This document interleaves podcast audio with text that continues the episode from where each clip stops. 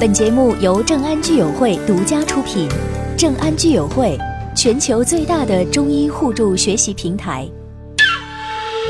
山外青山，楼外青楼，青出于蓝胜于蓝。要想在身心灵三个层面学习中医文化，必须要博采众长，兼容并蓄。正安居友会聚合当今世上各个领域顶尖高手，和你一起相互学习、相互分享。我们透过互联网平台，帮您筛选出最适合你的那一位导师，你值得拥有。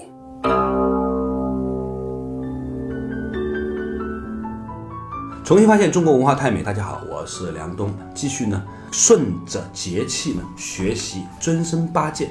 今天在我对面的呢依然是来自终南山的可一师傅。可一师您好，您好，梁老师，大家好。呃，上一次的时候呢，我们讲到了这个春分这一天励志的话题。今天呢，正好讲到清明这个话题。嗯啊，说起清明，你的第一反应是什么？清明啊，我的第一反应是说，我知道您今天为什么找我来了。为什么？啊因为清明这个节日啊，对于中国人来说是跟死亡有直接关系的，跟亡人有关的。嗯，呃，所以和尚来嘛，就是比较对的。要要跟跟跟先祖念念经什么的，很有意思的。有一首诗叫“清明时节雨纷纷呐，路路上上行人欲断魂呐。”到清明节的时候呢，祭祖，踏青祭祖。你们发现这件事情很有意思，嗯，就是这句话一旦变成为了所有人知道的这句话之后，它的能量就来了。似乎在这一天下雨跟平日的下雨就不一样。嗯，呃，我有一位师傅啊，郭生柏郭老师啊，他讲到了就是人体本能的若干种本能啊，排异呀、呃，自我学习、自我成长是人的本能。这个自我念力也是一种本能。比如说“三十而立”这句话，一旦你接受了这句话了，就会有一种所谓的二十九岁综合症，就是一个比如一个年轻人到了一个男的二十九岁，发现自己事业一事无成啊，什么都没有成就，他会陷陷入焦虑。怎么治好这个病呢？必须要过了三十岁以后，这个病才好。就他给自己已经先建立了一个标准了，等于。对，就是说，呃，很多女青年到三十岁的时候，如果没结婚的话，她一定很痛苦。后来发现到三十五岁也没结婚的话，也没那么痛苦了。但是三十这个坎儿啊，它其实你说二十九、三十有什么多大本质的区别？没有。嗯，为什么二十九岁你没有那么焦虑，到三十岁一定有那么焦虑呢？说明我们的念力，就是我们的想法里面的东西，对我们的身体产生了影响。嗯，所以“清明时节雨纷纷”这句话，它一旦变成了这个民族的一种习惯说法的时候，嗯，它就让我们对外物外象产生了某一种的念力上的回应。因为清明是一个祭祖的时间，所以呢，在这一天哈，我其实提示大家要做件事情。嗯，清明这一天做什么呢？所有中国人都被这样的一句话“清明时节”的话呢，就像下了咒语一样，形成了某一种的相关联的意识。嗯，但是呢，它也帮助我们建立了一个时间上的联系。这个时间呢，就是你和你的祖先就开始有了这样一个约定，时间窗口打开了，你身体里面的爷爷奶奶、外公外婆想和你说点什么，你要了解他们，才能够真正的了解自己。这个话很高级。你你想想看，我们每一个人说白了都是四分之一个爷爷，四分之一个奶奶，嗯四分之一个外公，四分之一个外婆。嗯，假设这四个人他们在五十年前，哦，就再远一点，六十年前，可能还是四个陌生人。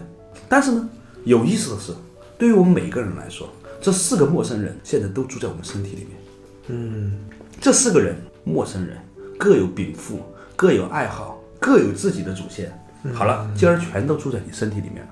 所以我们的对世界的矛盾，我们的纠缠，我们的种种很多很很矛盾那些东西，很可能是这四个人自己没梳理清楚的事儿。是，然后我们就被他们的那种没梳理清楚的某种倾向所牵引着，然后就成了我们今天这个样子。对，理论上来说，我们也可以把它约等于是爸爸和妈妈的矛盾在我们身体里面的体现。体现。但是呢，双色印刷总不如四色印刷来的清楚。就如果当你有机会的话，我们看到八色印刷，我们从八个人那里，就爷爷奶奶、外公他们的父母，如果你对这八个人了解的话呢，你基本上可以很清楚的知道你是谁。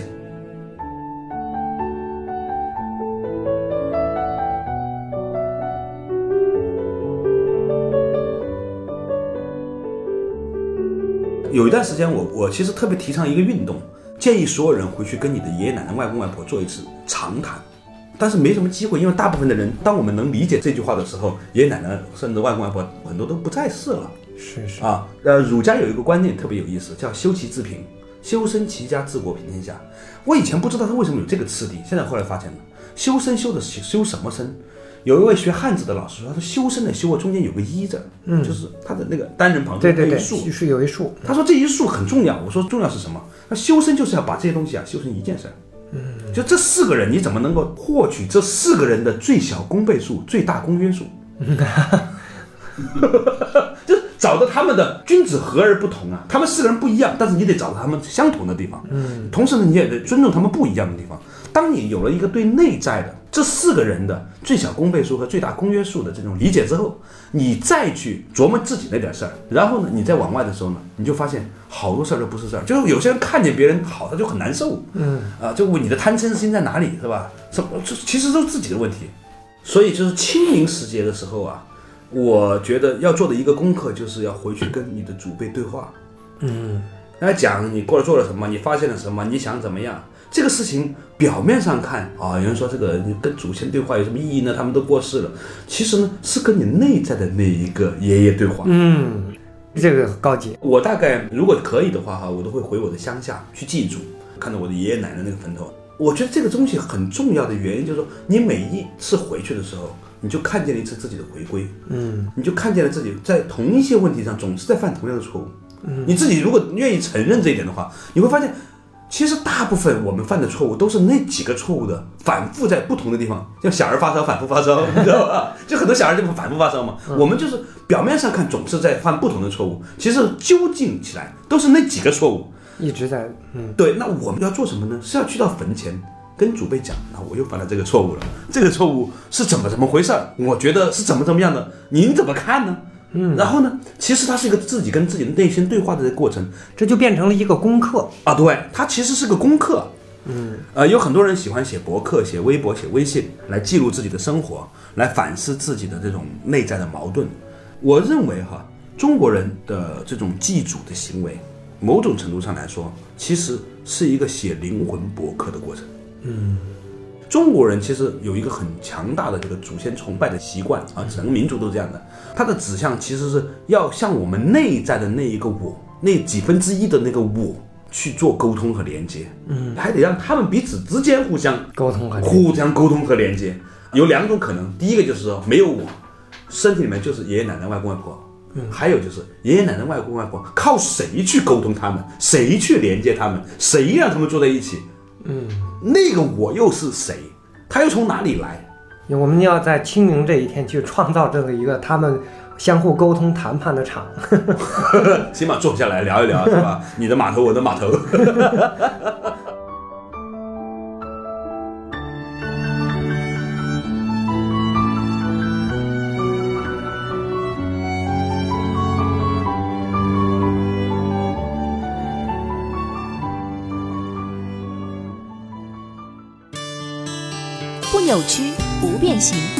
哪里来，要到哪里去？除了保安会问你，你也应该问自己。休息一下，马上回来。一二三四五六七，我们就要在一起，赶紧去点个赞吧。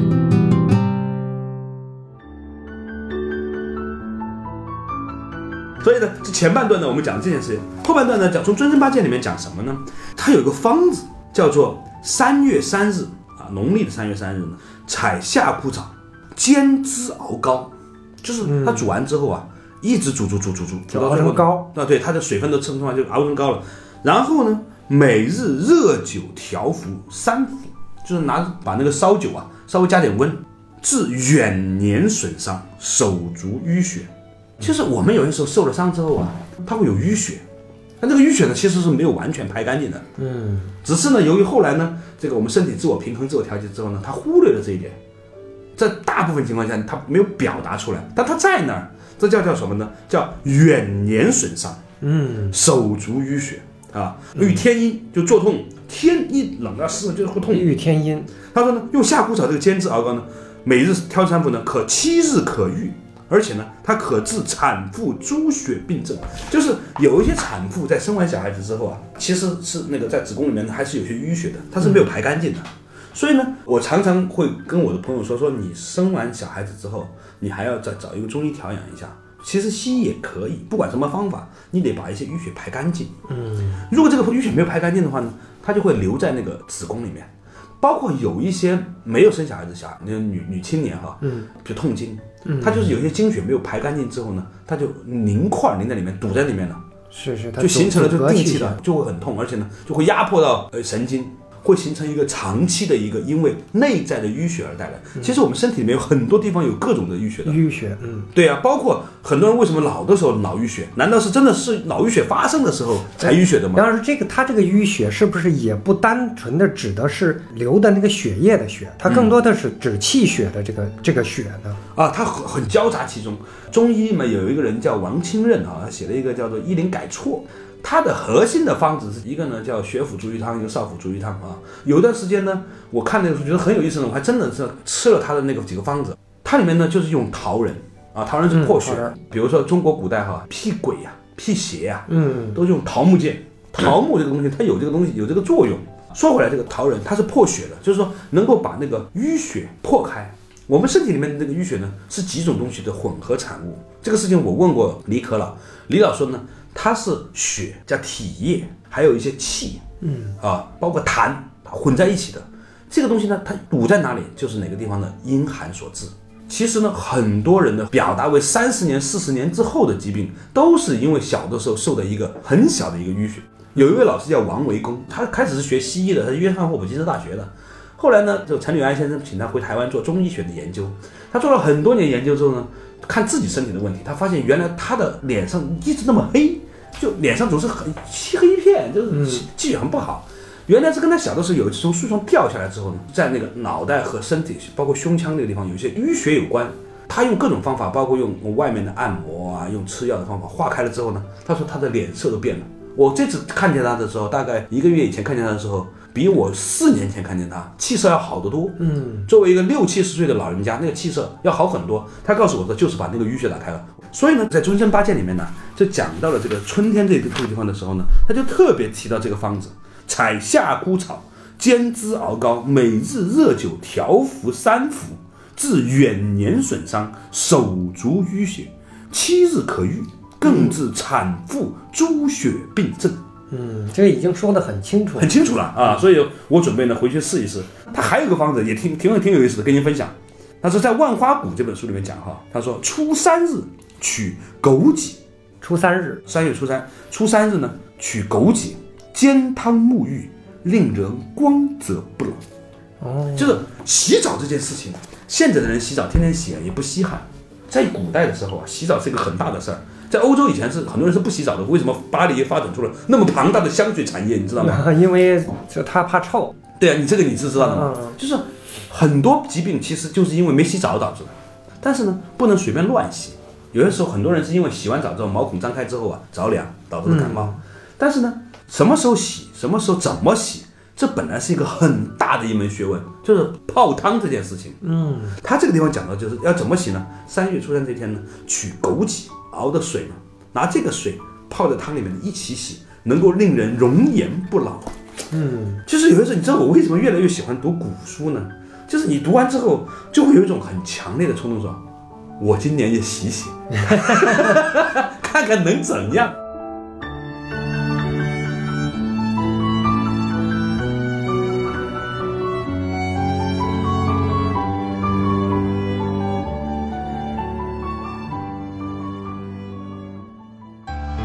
拉一拉筋，放松身心，稍微休息一下。一二三四五六七，我们就要在一起。赶紧去点个赞吧！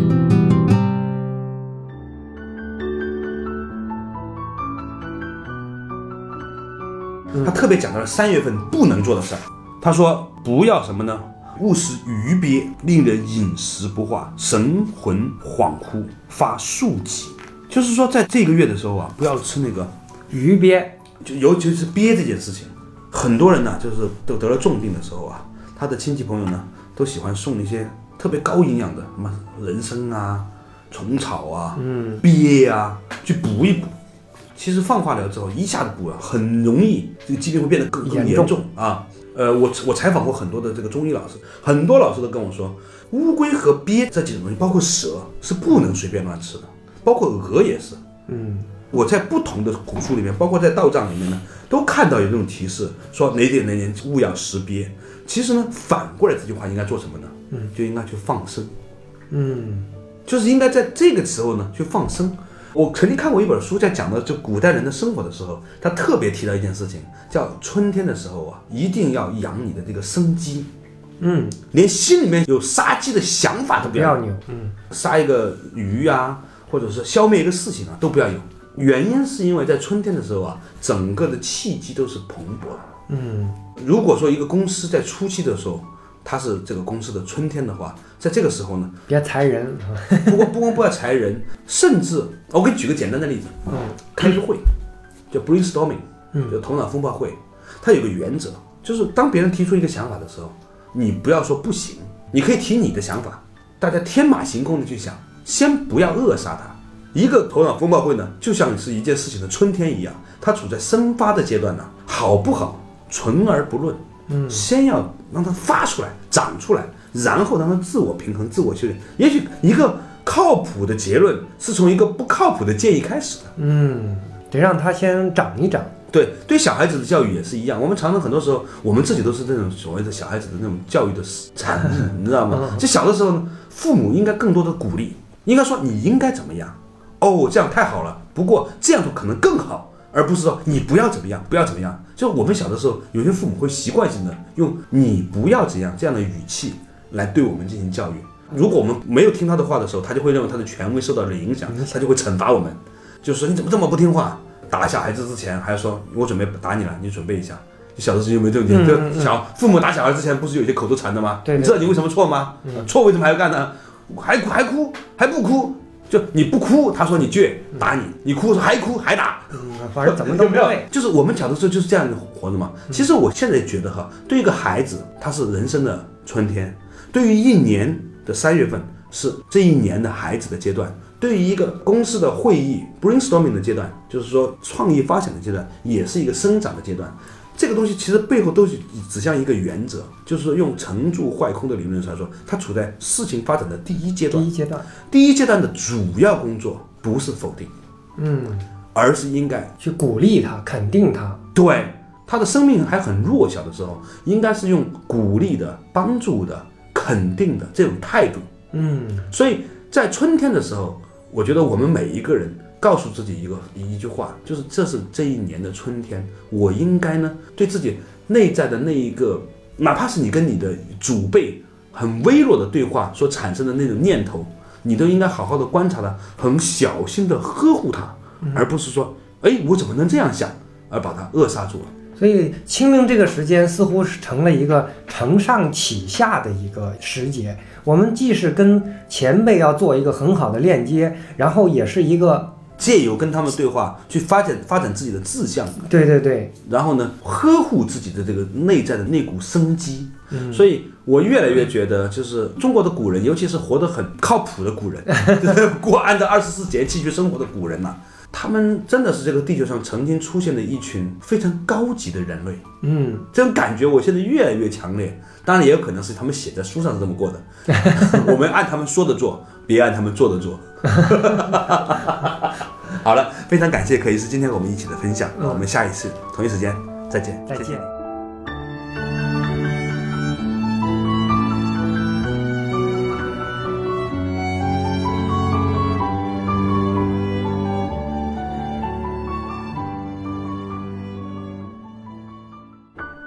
感谢和我们一起分享了以上的美好时光。如果你听完以后看到自己嘴角的微笑，你就知道你的心打开了。一个人对自己好的唯一方法，就是令自己处于开心的状态。祝贺你，你做到了。本节目由正安居友会独家出品，正安居友会全球最大的中医互助学习平台。